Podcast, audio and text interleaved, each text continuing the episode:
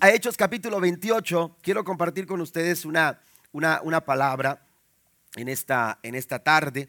Hechos capítulo 28, versículo del 1 al 10 dice, estando ya a salvo, supimos que la isla se llamaba Malta y los naturales nos trataron con no poca humanidad, porque encendiendo un fuego, oiga, que hermano, ¿cómo está hermano Eliseo? Un aplauso al Señor por la vida, hermano Eliseo, amén.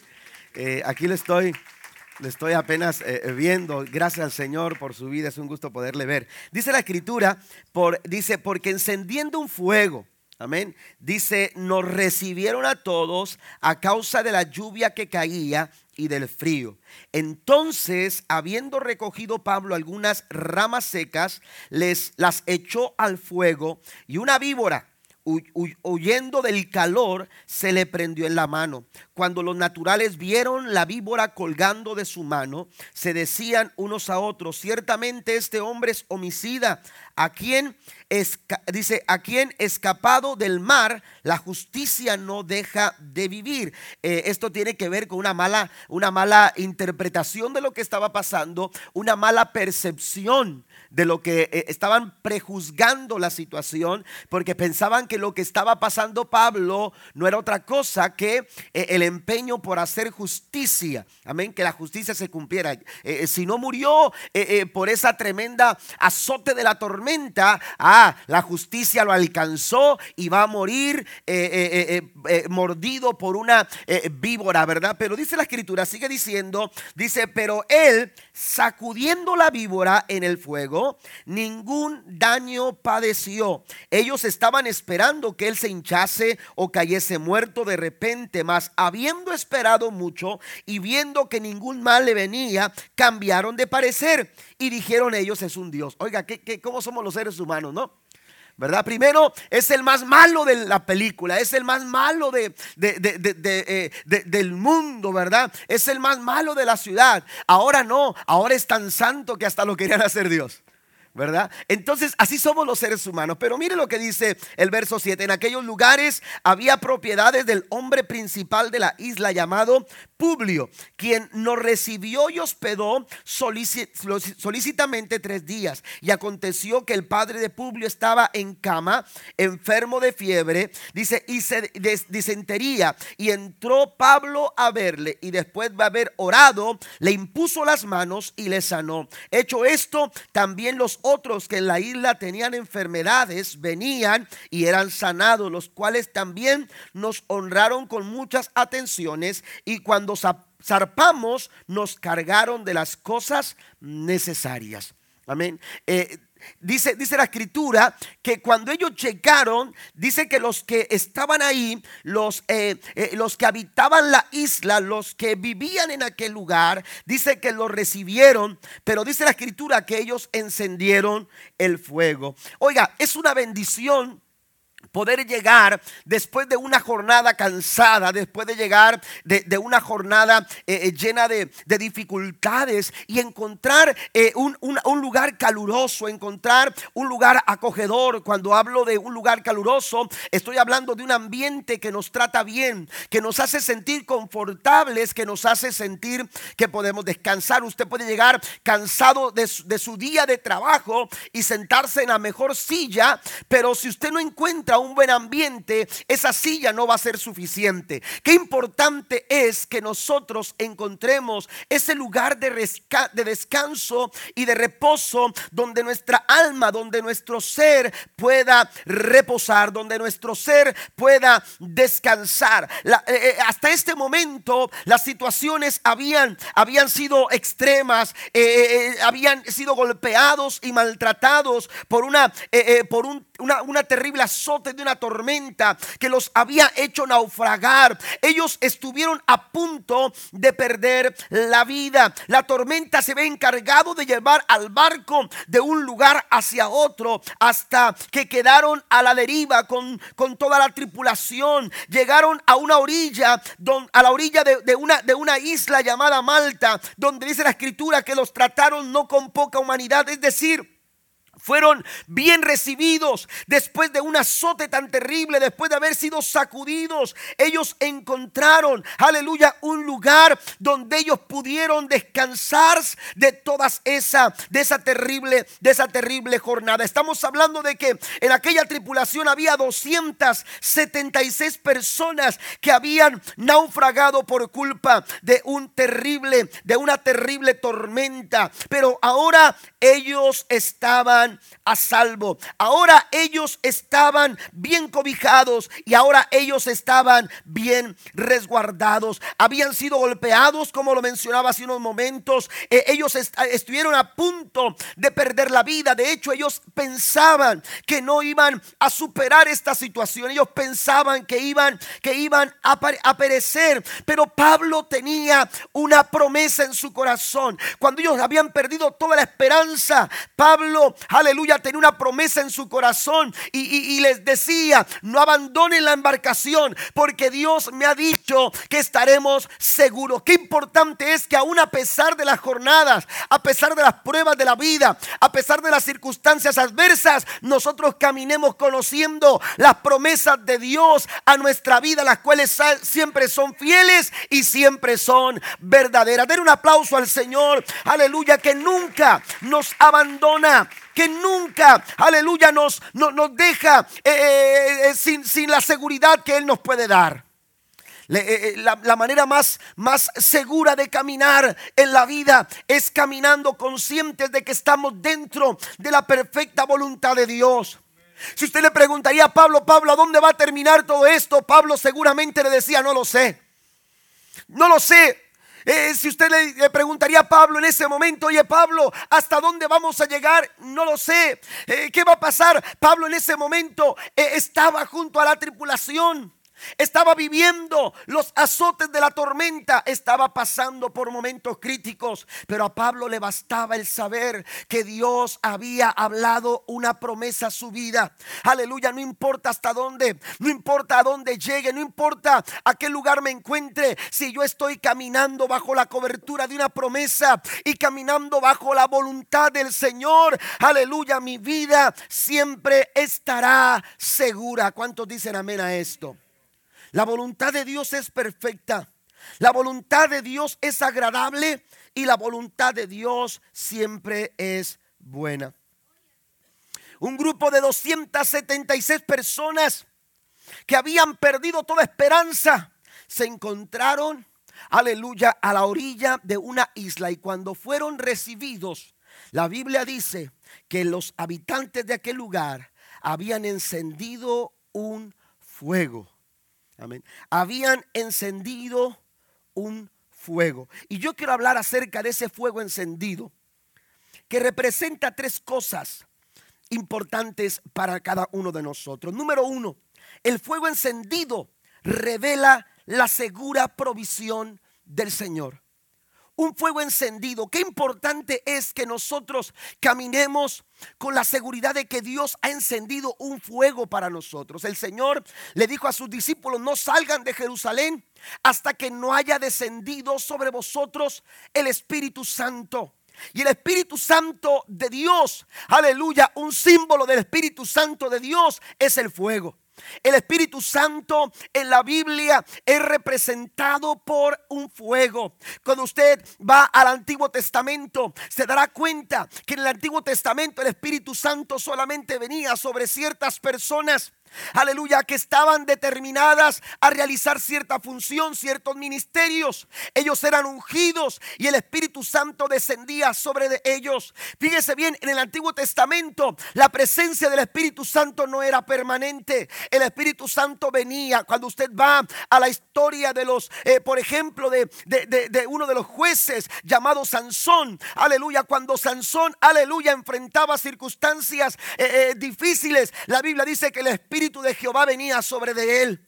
Y cuando alguien profetizaba era porque el Espíritu Santo venía sobre de él. Pero esto, amados hermanos, aleluya, terminó. Y, el, profeta Joel lo había, lo había declarado en una de sus profecías cuando él dice, en los postreros días derramaré de mi espíritu sobre toda carne. Amén. Y estaba hablando de los tiempos de la iglesia, en los tiempos de la iglesia, viendo los tiempos de la iglesia primitiva. Pero en el Antiguo Testamento el Espíritu Santo no, era, no estaba permanentemente en, la vida de las personas y, no estaba en, en todas las personas, pero ahí en el Antiguo Testamento vemos manifestaciones gloriosas del poder del Espíritu Santo del Señor. De hecho, en el libro de los Génesis nos encontramos, en el libro de Génesis nos encontramos que el Espíritu Santo estuvo presente en la creación, porque dice la escritura que el Espíritu Santo se movía sobre la faz de las aguas. Den un aplauso al Señor. Ahí está la persona del Espíritu de Dios.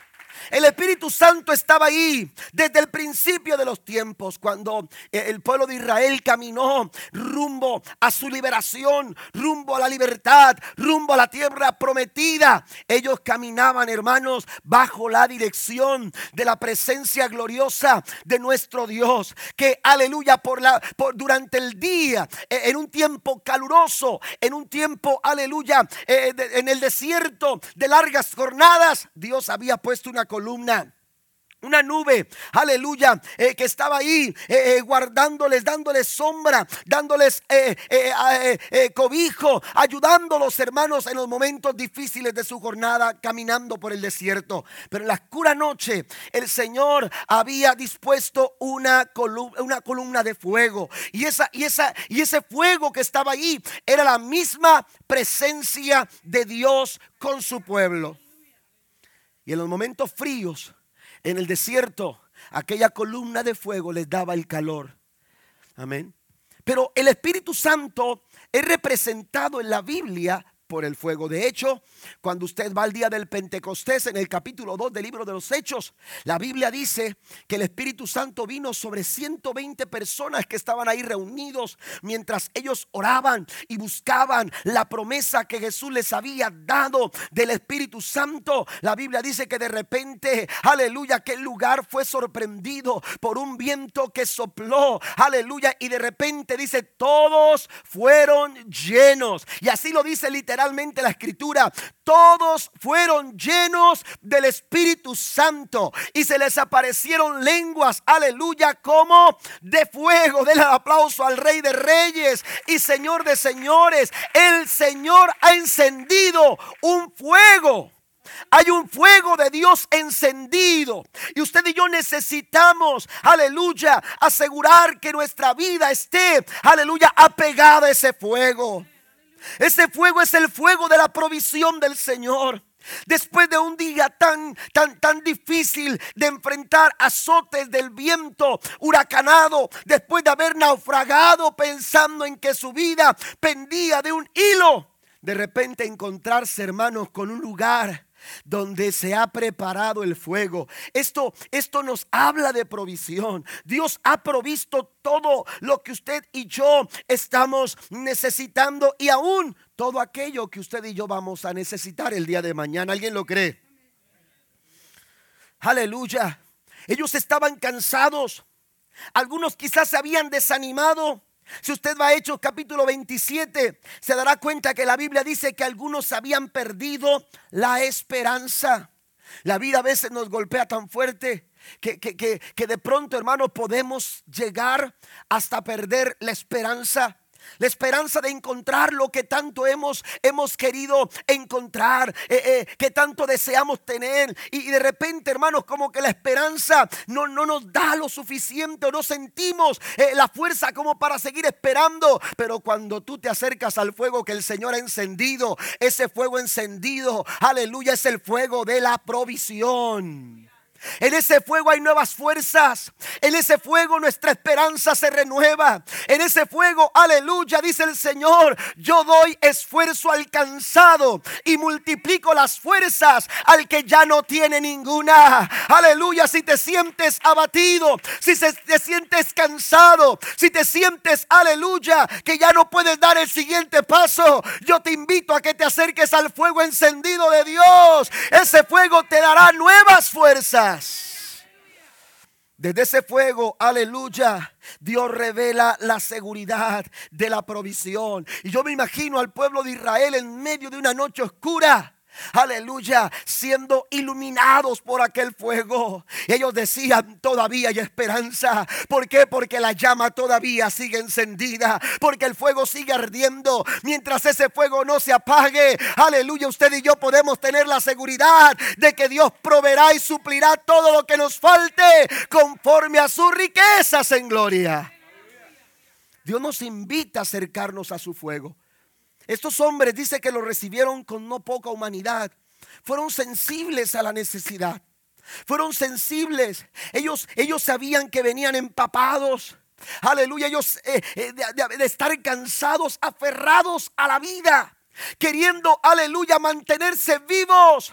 Aleluya, presionados emocionalmente. Ellos se sentían agobiados por toda la situación y dijeron, estos hombres lo que necesitan es que les prendamos un fuego. Y encendieron el fuego. Oiga, yo me imagino aquellos hombres que cuando empezaron a sentir eh, la cercanía del fuego, sus cuerpos hermanos empezaron a sentir eh, eh, mejor, empezaron a sentir revitalizados. Aleluya, por el calor de aquella, de aquella llama que había sido encendida Dios sabe y se acuerda de nosotros. Él, recuerda y sabe que somos polvo, que, que por nosotros mismos no podemos salir adelante. Por eso el Señor nos dice, hay un fuego encendido, que es el fuego de la provisión.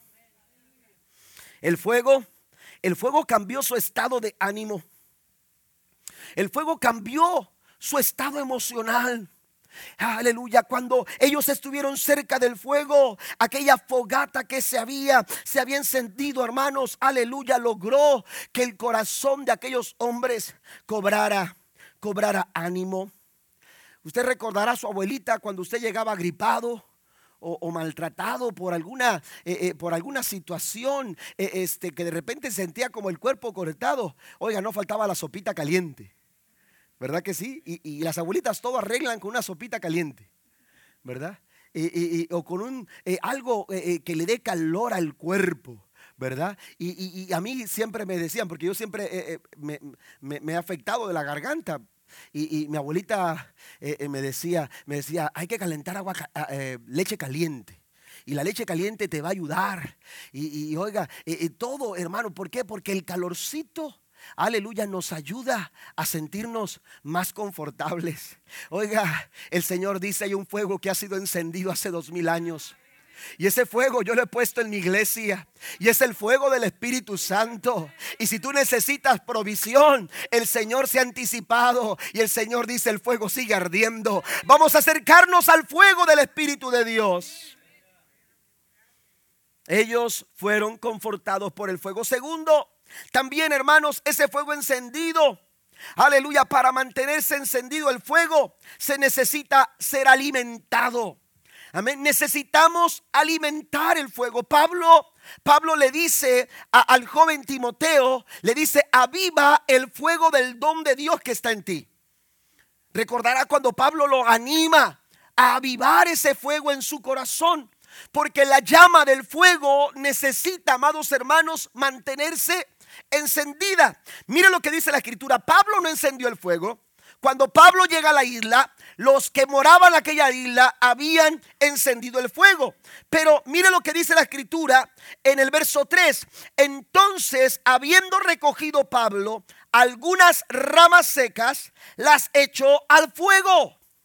E, esto nos dice, hermanos, que Pablo percibió, Pablo se dio cuenta, amén, que el fuego se estaba apagando que el fuego estaba dejando de arder con aquella intensidad. Y aparentemente Pablo percibió, aleluya, la oportunidad de, buscar él mismo, buscar ramas secas para alimentar que sirvieran como combustible para que el fuego no dejara de arder. Amén. Lo mismo tenemos nosotros que percibir en nuestro diario caminar. El mundo trata de apagar nuestro fuego. Las situaciones de la vida, aleluya, quisieran apagar la llama de fuego que arde en nuestro corazón. Llámese pasión por las almas, llámese pasión por servir, llámese pasión por adorar al Señor. Pero Dios ha encendido un fuego. Pablo le dice a, Timoteo, el fuego de Dios que arde en tu vida, avívalo. Era el fuego de la enseñanza, el fuego de la predicación, porque Timoteo, aleluya, se distinguía en su ministerio por este tipo de pasión, por predicar y por enseñar. Yo no sé cuál sea su pasión ahora mismo. Pero la pasión que Dios ha encendido en su corazón, el don de Dios que ha venido, a, aleluya, el Espíritu Santo a depositar en ti, necesita ser avivado. Y es tu responsabilidad, no es mi responsabilidad. A veces quisiéramos que el, que el pastor, eh, eh, que el pastor eh, anduviera detrás de nosotros así con una, con la Biblia, ¿no? Para encender el fuego. Es tu responsabilidad. Pablo le dice a Timoteo, es tu responsabilidad, Pablo. Avivar el fuego de Dios que, que, está en tu vida no es mi responsabilidad, Timoteo. Es tu responsabilidad avivarla. Usted es responsable de esa llama que arde en su corazón. Y mientras usted no perciba, aleluya, esto, su llama se va a apagar. Su llama va a dejar, va a dejar de arder. Es responsabilidad de cada uno de nosotros alimentar el fuego de Dios. Yo no sé cuál es tu pasión. Yo no sé qué es la pasión que hay en tu alma. Cuál es el ministerio que haya depositado Dios en tu vida. Cuál sea el don que Dios haya puesto en ti. El talento que Dios quiere que tú eh, em, eh, ejerzas, que tú desarrolles en tu vida. Pero tú tienes que asumir tu responsabilidad. Si Dios te ha dado un talento para tocar, un instrumento, tú tienes que ponerlo a trabajar. Porque Dios no te va a venir a pedir eh, eh, cuentas de lo que yo hago. A ver qué me dices de tu pastor. No, hombre, eh, Señor, el pastor esto no está visitando, no está orando por la gente, no está predicando. Oiga, usted le puede dar un montón de cosas, pero Dios no te va a venir a pedir cuentas de lo que hace tu pastor. Dios te va a decir, a ver, ¿qué hiciste tú? ¿Qué estás haciendo tú? El talento que puse en tu vida el talento que puse en tu corazón, el ministerio que he puesto. Y es que pues, no me han dado oportunidad. Yo te di a ti ese ministerio. ¿Qué cuentas me vas a dar? ¿Está conmigo esta noche? Es responsabilidad de cada uno de nosotros, hermanos, hacer que esta llama no se apague en nuestro corazón. Pablo percibió que la llama se estaba apagando y entonces no esperó a que otros fueran, no esperó, eh, eh, el más beneficiado era él mismo, porque él sabía, eh, había, había sentido el calor de aquel fuego y dijo, no podemos dejar que esa llama deje de arder. Por eso dice la Biblia que fue y buscó y recogió algunas ramas secas, las cuales echó al fuego. Te pregunto en esta tarde, ¿cómo está el fuego en tu corazón? Aleluya, está dejando de arder, está dejando, aleluya, de, de está dejando que la llama se esté apagando. Dios quiere motivar, despertar nuestro corazón, despertar nuestra alma, despertar nuestro, nuestro ser entero, aleluya, a, a hacer que la llama del fuego de Dios en nuestro corazón siga ardiendo y que no se apague. Amén. Que no se apague la llama. Tenemos que buscar, aleluya, aquellas cosas que alimentan, que, que, provocan, que son como leños, aleluya, al fuego, que son combustible para que la llama no se apague. Miren lo que dice Levíticos. Vamos a Levíticos capítulo número 6. Se goza esta tarde. Levíticos capítulo número 6 el verso número 12 Dice la escritura, bueno, voy a, voy a leer el verso número 8 en adelante para, para ver un poco el contexto. Habló a un Jehová Moisés diciendo, mandaron y a sus hijos y diles, esta es la ley del holocausto.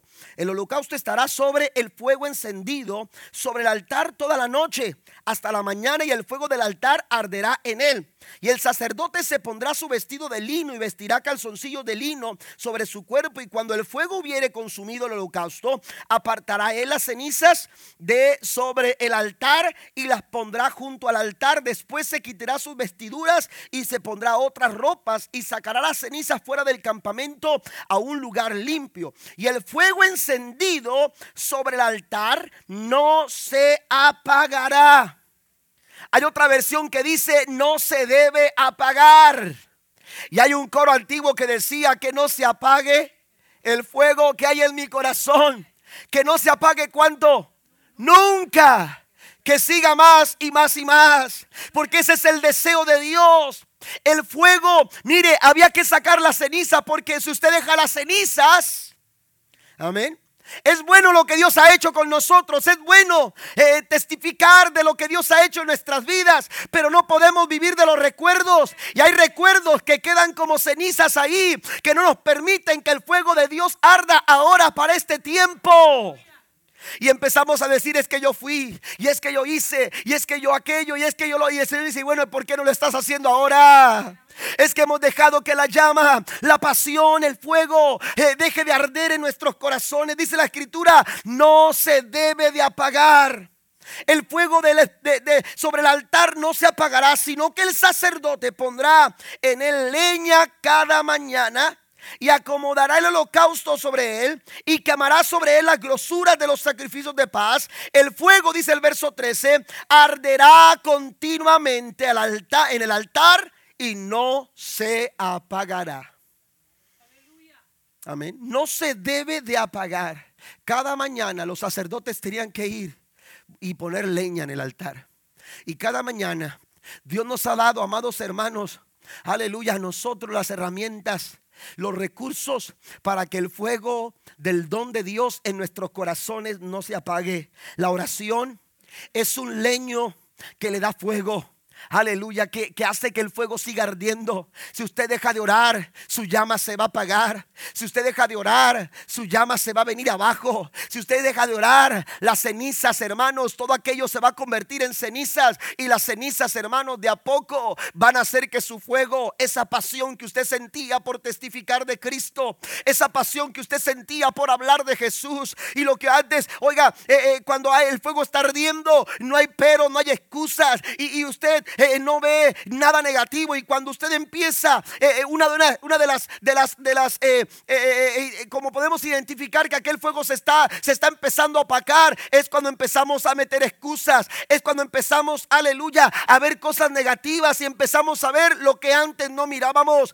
Pero cuando el fuego está ardiendo nada nos detiene. Dios quiere avivar el fuego en nuestros corazones y te está invitando a buscar su presencia cada mañana cada mañana tienes que poner un leño de oración. Cada mañana tú tienes que buscar la presencia de Dios. Y cuando tú estás en contacto con la presencia del Todopoderoso, tu llama no se va a apagar.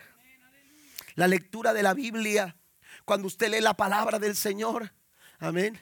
Cada palabra, amados hermanos, que usted encuentra en este libro es para avivar el fuego en su corazón. Mire lo que dice Habacuc. Vamos al libro del profeta Habacuc. Amén. Hay una, en el capítulo 3, mire lo que dice el profeta Habacuc en el capítulo 3, ya, estoy terminando. Oración del profeta Habacuc sobre, sobre Siginiot. Oh Jehová, he oído tu palabra y temí. He oído tu palabra y temí. Está hablando de un, de un temor de reverencia. Amén. Esto es serio, dice. Esto es algo reverente. Esto es algo santo. Dice, oh Jehová, he oído tu palabra y temí. Oh Jehová, aviva tu obra en medio de los tiempos. En medio de los tiempos, hazla conocer. Cuando nosotros buscamos al Señor en oración, cuando nosotros buscamos al Señor a través de la palabra, amado hermano, el Señor hará que nuestro fuego siga estando ardiendo continuamente y la llama y la pasión que hay, aleluya, en nuestros corazones nunca se va a apagar. No importa qué problemas tú atravieses, no importa qué dificultades, eh, a las dificultades que tú te enfrentes, cuando la llama del fuego de Dios arde en tu vida, tú vas a seguir hacia adelante, tú vas a caminar hacia adelante. Mire, Sansón, aleluya, enfrentó eh, terriblemente consecuencias de sus malas decisiones.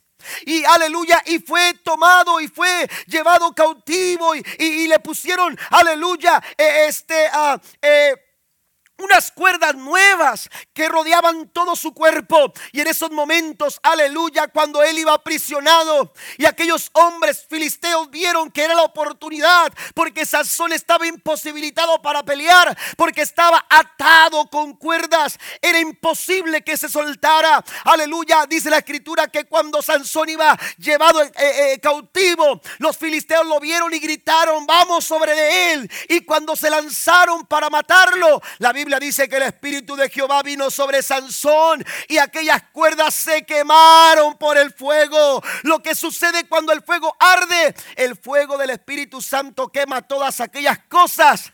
Aleluya, que han venido sobre ti para, para querer destruirte. Por eso dice el Señor que no se apague la llama del fuego que arde en tu corazón. No podemos permitir. Tenemos que orar tenemos que leer la Biblia. Tenemos que venir a la casa del Señor. Porque cuando estamos en comunidad, aleluya, el fuego de Dios está ardiendo. Cuando estamos juntos, hermanos, el estar juntos es un leño que nos hace estar encendidos. ¿Qué es lo que sucede con un cerillo? Usted lo prende solo y se apaga pronto. Pero cuando usted prende junto, hermanos, los cerillos, hermanos, no solamente la llama es más grande, sino que es más difícil que se apague pronto. Usted necesita estar encendido, usted necesita estar en comunidad. ¿Cuántos dicen amén?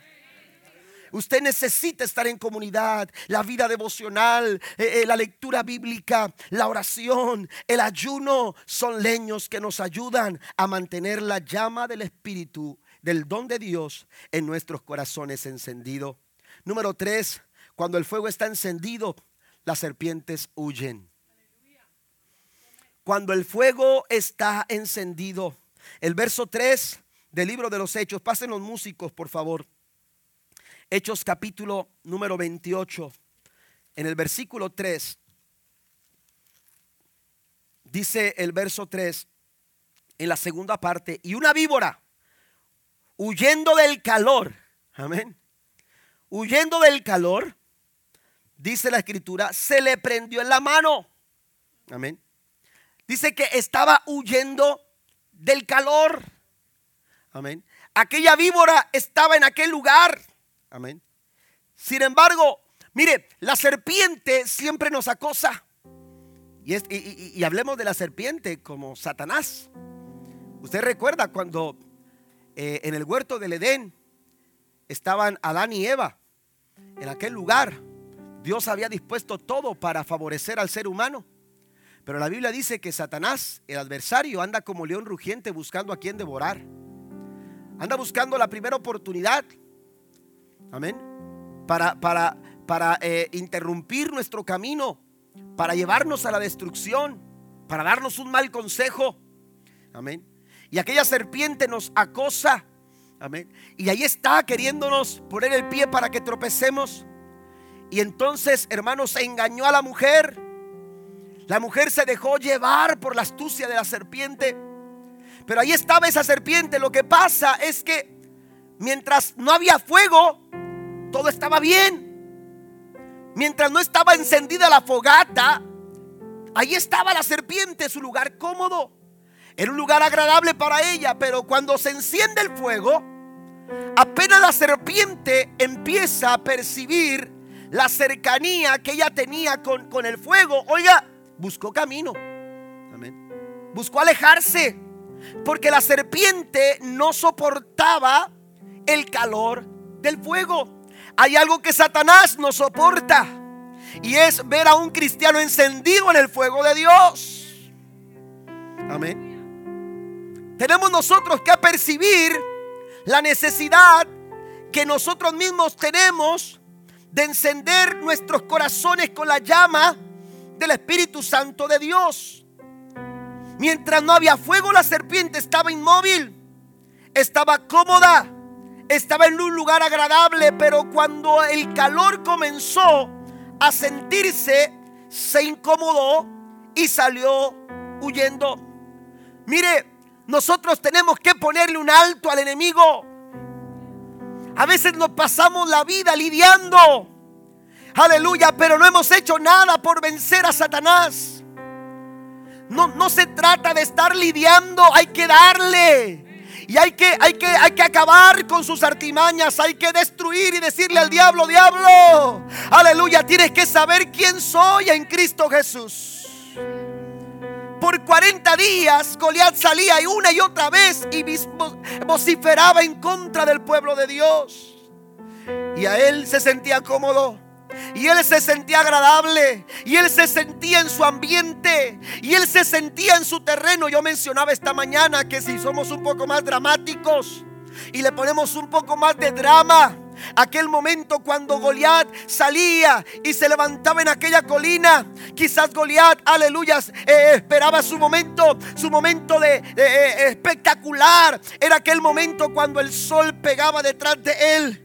Y en ese momento Goliat se levantaba y su sombra, hermanos, se dejaba caer sobre todo el campamento y los israelitas sentían el peso de aquella sombra. Porque Satanás busca intimidarnos. Porque Satanás, su primera arma es traer temor al corazón y te intimida y te quiere hacer sentir, aleluya, como, como, eh, como que no hay esperanza, como que no hay forma de salir. La mera sombra nos asusta. Pero decía el salmista, aunque ande en valle de sombra y de muerte, no temeré mal alguno, porque hay un fuego de Dios que ha sido encendido para la provisión mi sustento, aleluya, para mi socorro. Hay que recordar, hay que recordar que la sombra de la espada nunca corta. Hay que recordar que la sombra de un carro no atropella, pero a veces nos da pavor, nos da miedo la mera sombra. Sin embargo, hay que recordar que Dios está de nuestro lado y que es más grande el que está con nosotros. 40 días eran cómodos para Goliat hasta que sintió que algo era distinto. Y es que una llama de fuego comenzó a arder en el campamento.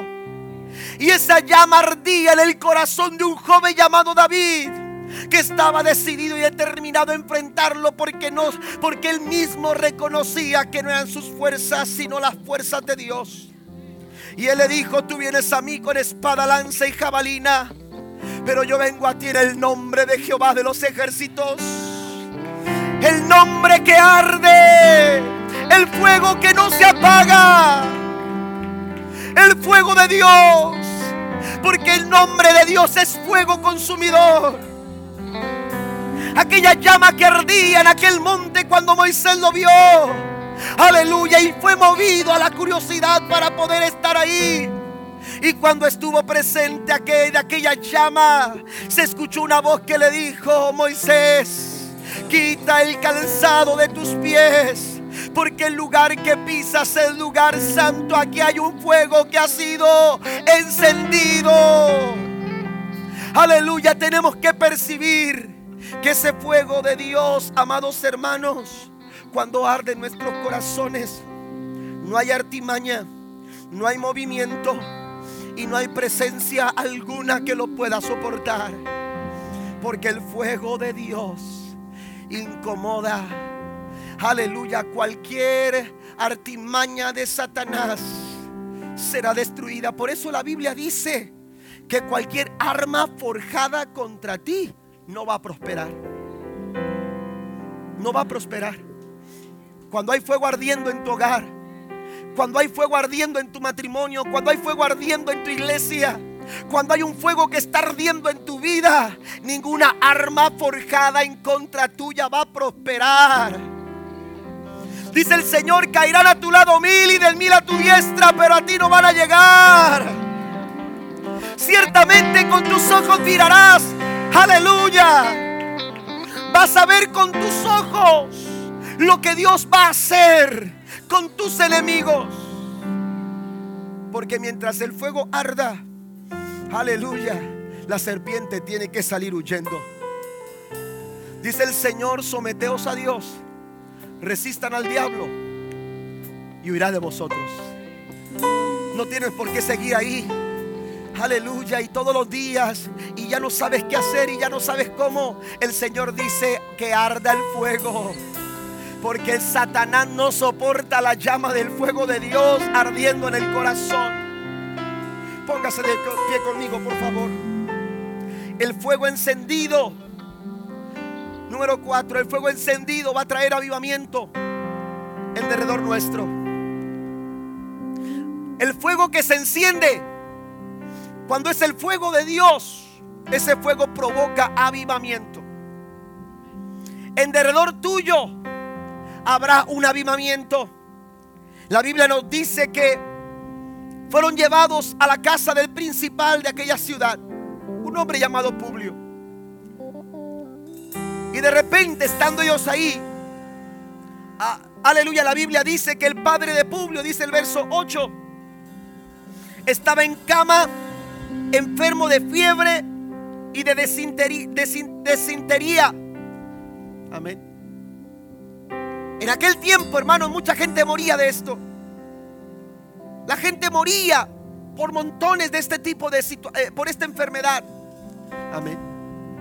Pero la Biblia dice que cuando Pablo oró por él, y es que Pablo traía un fuego que no se apagaba, aquel fuego físico a la orilla de la playa se pudo haber apagado y habían pasado algunos días. Pero hay un fuego interno en el corazón de aquellos que buscan la presencia de Dios que nunca se apaga o no se debe de apagar. Y cuando ese fuego está ardiendo en el corazón, hermanos, ese fuego se propaga. Ese fuego se expande. Ese fuego, hermanos, aviva en derredor. Amén. Dios quiere avivar. Dios quiere avivar en derredor tuyo. Porque hay corazones que necesitan ser encendidos. Hay vidas que necesitan ser encendidas. Pero para hacerlo tenemos que arder en el fuego de Dios en nuestros corazones. Y cuando Pablo ora por aquel hombre, la Biblia dice que queda sano. Y esto no quedó solamente en casa de Publio, sino que vinieron enfermos de otras partes, de otros lugares, venían enfermos, dice, de toda la isla y todos eran sanados. Hay cosas que en tu vida van a comenzar a cambiar cuando tú empieces a arder en el fuego del Espíritu Santo de Dios. Decisiones que vas a empezar a tomar, aleluya, que van a transformar las circunstancias, las situaciones, no solamente para bien tuyo, sino para bien de todos aquellos que te rodean. Pero tenemos que arder en el fuego de Dios. Yo no sé cuál ha sido tu jornada. Yo no sé cómo vaya tu jornada. Pero se ha encendido un fuego. Hay un fuego que está esperando por nosotros.